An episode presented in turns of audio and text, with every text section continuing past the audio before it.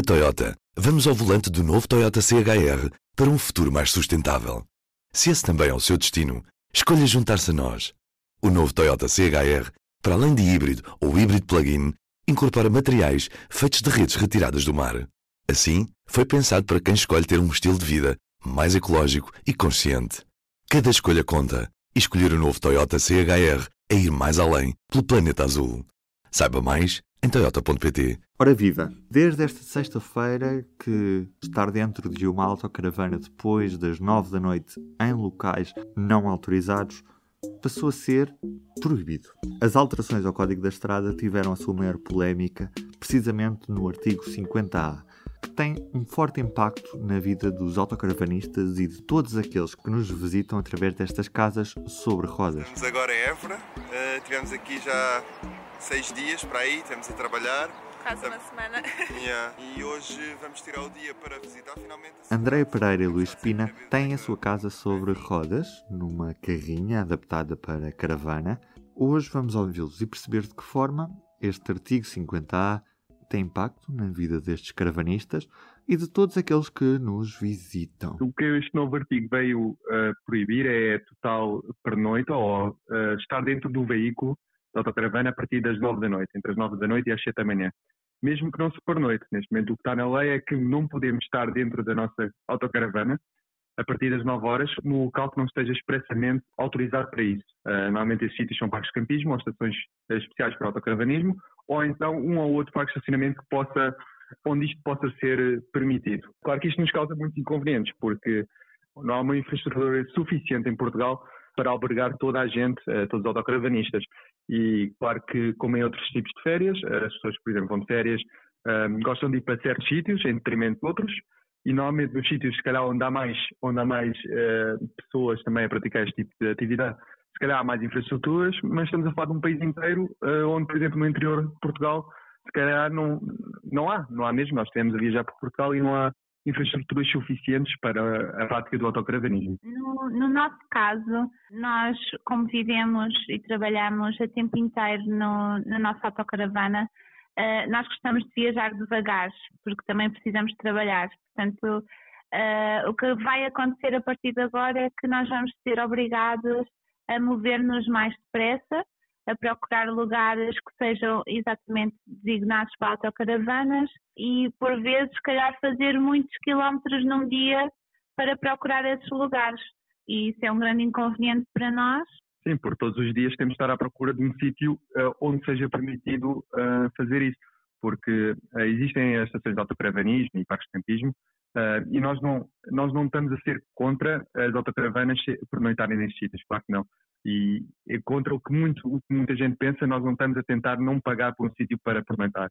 O problema é que não há em todo o país e também não é prática de estações de autocaravanismo em todas as vilas, porque é um investimento enorme por parte dos municípios e também nós não precisamos todos os dias estar numa estação de autocaravanismo. Portanto, não precisamos todos os dias estar a despejar águas, a meter água limpa, a despejar a sanita. No nosso caso, por exemplo, nós precisamos de uh, entre 3 a 4 dias ehm, de estar numa estação de autocaravana, mas nos outros precisamos apenas de um sítio para permanentar. Um, ehm, e neste momento não é legal permanentar em, em certos sítios onde, onde normalmente não há problema, não é? Um parque de estacionamento onde não tenha mais ninguém, onde nós estamos dentro do veículo, em que muitas das pessoas que passam por lá nem sabem que nós estamos lá dentro, já nos aconteceu, e não percebemos em que é que isto vai, o porquê desta lei ser implementada quando Não, há, não há problema. Não, nós não, não causamos nenhum problema porque estamos ali dentro do veículo apenas a dormir. Vocês já percorreram o país de, de norte a sul na, na, vossa, na vossa autocaravana. Como falaram, não existem assim muitos locais, especialmente no interior do país, onde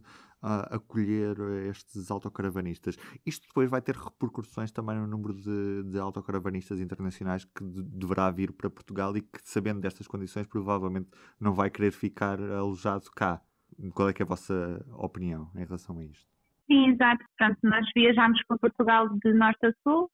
Uh, nos últimos dois anos, cerca de 14 meses no total. E então temos mais ou menos a ideia, por experiência própria, realmente não há infraestruturas suficientes em Portugal que uh, tenham condições para uh, dar resposta a esta nova lei. Em relação a, a, turistas estrangeiros, eles frequentam Portugal normalmente durante todo o ano e acreditamos sim que vai haver uma diminuição e esses estrangeiros irão procurar outros lugares e outros países com melhores condições, certamente.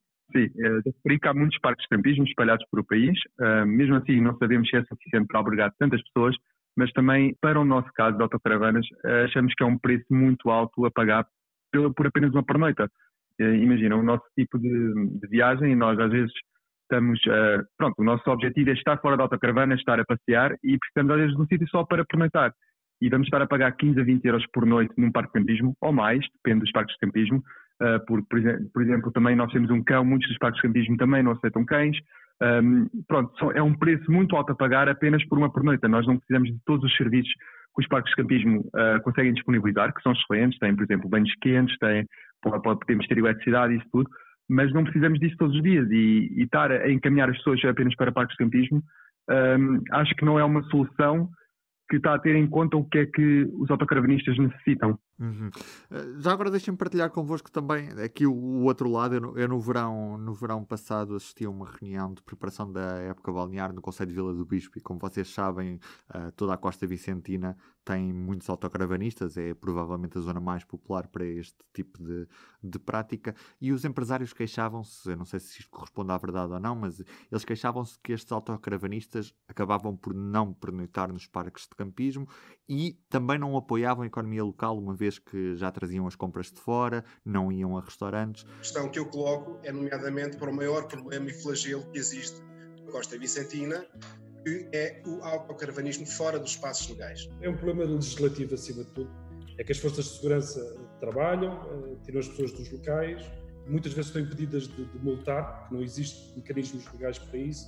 Passado algumas horas, as pessoas regressam ao mesmo sítio, é muito ingrato para as forças de segurança. É essa a visão que vocês têm ou estes autocaravanistas têm realmente impacto nas economias locais e são necessárias também para o desenvolvimento destas zonas que, que acabam por depender muito do turismo destes autocaravanistas? Em relação aos parques de campismo, como eu disse, eh, é realmente um, um preço muito alto a pagar, porque, por exemplo, no nosso caso, se pernoitarmos todos os dias em parques de campismo, vamos pagar 500 euros a 600 euros por mês.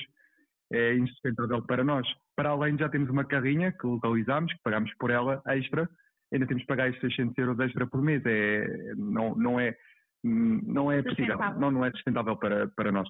Uh, não podemos falar também pelos, auto, pelos outros autocaravanistas, uh, para já porque não visitamos zonas de praia, praticamente já não visitamos há mais de dois anos e tivemos apenas uma semana na, na Costa Vicentina e outra semana na Costa Algarvia.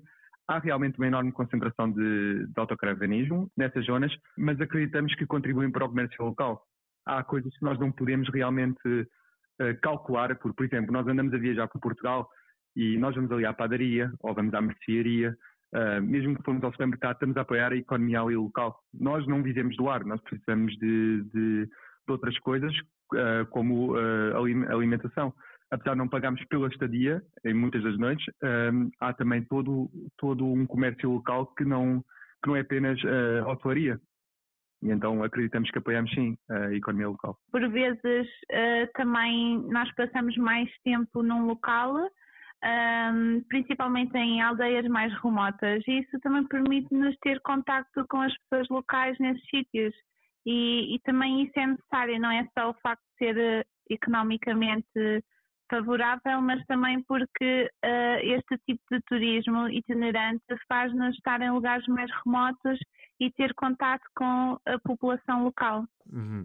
Entretanto, há uma petição a decorrer. Portanto, o objetivo desta petição é realmente haver uma alteração na lei atual, que haja um consenso que seja bom para todos e que. Hum, Sim, que se possa mudar alguma coisa. Nós não estamos uh, contra toda a lei, uh, estamos a favor de uma mudança porque achamos que a lei como está agora não, não, não é favorável para os autocaravanistas.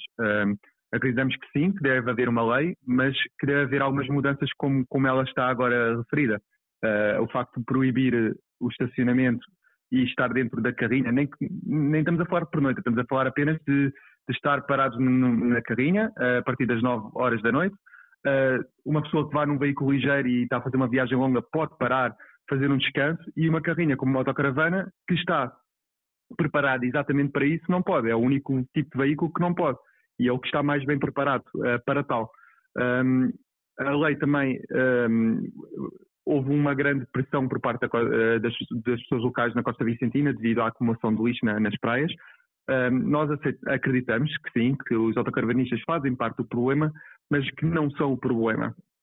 Basta, viajar por Portugal inteiro para ver lixo em, em todo lado. Há muitos parques que estão, estão cheios de lixo e, e não, foram, não foram por autocaravanistas. Uh, portanto, achamos que deve haver uma fiscalização uh, e uma penalização a quem realmente faça este tipo de prática, porque uh, nós, como autocaravanistas, não aceitamos que se que se deita lixo para o chão, mas que deve haver uma fiscalização, uma proibição nos locais onde realmente há este problema, que normalmente é no litoral. Nós normalmente não vemos queixas de pessoas no interior, pronto, pessoas a queixarem-se de, do autocaravanismo, é sempre na, na costa. Portanto, proibir onde tem de ser proibido, mas criar também infraestruturas para que as pessoas possam um, usufruir uh, da costa e que não seja só em parques de campismo, que sejam estações de autocaravanismo e que sejam um parque de estacionamento um, onde ou não se pague, ou então que se pague uma, um valor mais baixo, que não o, o do Parque Campismo. Exato, a petição está disponível no site do Parlamento para quem concordar poder também uh, assinar. André e Luís, foi um prazer ter falado convosco. Obrigado, bom dia. E agora, presidenciais 2021. No P24. Nesta segunda-feira, Marcelo Rebelo de Sousa testou positivo à Covid-19, está assintomático. Neste P24, ouvimos os candidatos a Presidente da República a responder à questão até quando aceitaria declarar estado de emergência. Vamos ouvir. Pediria ao Governo e à Assembleia da República que aprovassem uma lei de emergência sanitária para cobrir as medidas de emergência, das medidas sanitárias que são necessárias para fazer face à, à emergência sanitária. Uh, mas não, uh, não entendo que se possa banalizar o estado de emergência. E penso que a lei de, das bases da saúde e a lei da proteção civil não cobrem eh, integralmente as necessidades eh, de, de, de, gás quanto às medidas que, estão, que são necessárias e daí que pedisse ao Parlamento que aprovasse uma lei de emergência sanitária que há muito já devia e podia ter sido aprovada. Bom, nós temos votado contra este estado de emergência, sobretudo porque é uma carta em branco ao governo, porque tem permitido medidas absurdas, como a de encerramentos à uma da tarde dos restaurantes, que tem morto a economia, morto o comércio. Eh, nós preferiríamos que, eh, ainda que com algumas restrições, isto não entrasse no chamado estado de emergência, ou pelo menos neste estado de emergência, mas a ter que ser, e a ser esta uma fatalidade, que venha a ser, que continue a ser cozinhado com PSD, IPS e CDS, então pelo menos esperamos que o, os próximos dois meses uh, permitam conter definitivamente uh, a pandemia e deixar para trás um estado de emergência que devia ser excepcional e não uma figura banalizada e normalizada no Estado de Direito Democrático em que vive Portugal. Até ser estritamente necessário e haver o consenso que tem existido entre Presidente da República, Assembleia da República e Governo. Não podemos saber até quando, é uma questão de declarar até ser estritamente necessário. Nesse sentido, precisamos ouvir sempre o que nos diz a ciência a respeito da necessidade, mas tão importante como saber até quando devemos ter estado de emergência é saber para que é que ele serve. E neste modelo temos previsto, por exemplo, o recurso a todos os meios disponíveis para a saúde, os privados, os sociais, isso ainda não foi utilizado pelo Governo e seria importante para ajudar-nos a proteger o Serviço Nacional de Saúde, que é o que nos tem protegido também nesta pandemia. Este estado de emergência não aceitaria mantê-lo. Medidas de contenção que não precisam de estado de emergência e medidas de saúde pública, essas sim eh, teriam que ser mantidas até ao possível. Há uma coisa que é muito importante e quero dizer que em outubro eu tive uma audiência com o Sr. Presidente da República e em que ele disse que janeiro fazia frio de rachar e que era uma vergonha, era um atentado marcar as eleições em janeiro. Fiz o meu papel, estive ali, deixei o papel e uh, fiz, fiz, o que tinha que fazer. Toda a gente sabia, os políticos não viram, azar. Era possível mudar a, a, a Constituição e acho que vai ficar na história como um dia muito triste para a democracia, porque vai haver muita gente que não vai votar e vamos ter uma grande caixa de abstenção. E a minha grande luta nestas eleições é combater a abstenção e, uh, e se fossem adiadas, a abstenção seria mais reduzida. O país precisa de medidas de emergência. Medidas de emergência dirigidas desde logo ao reforço do Serviço Nacional de Saúde, dos seus profissionais, equipamentos, das infraestruturas.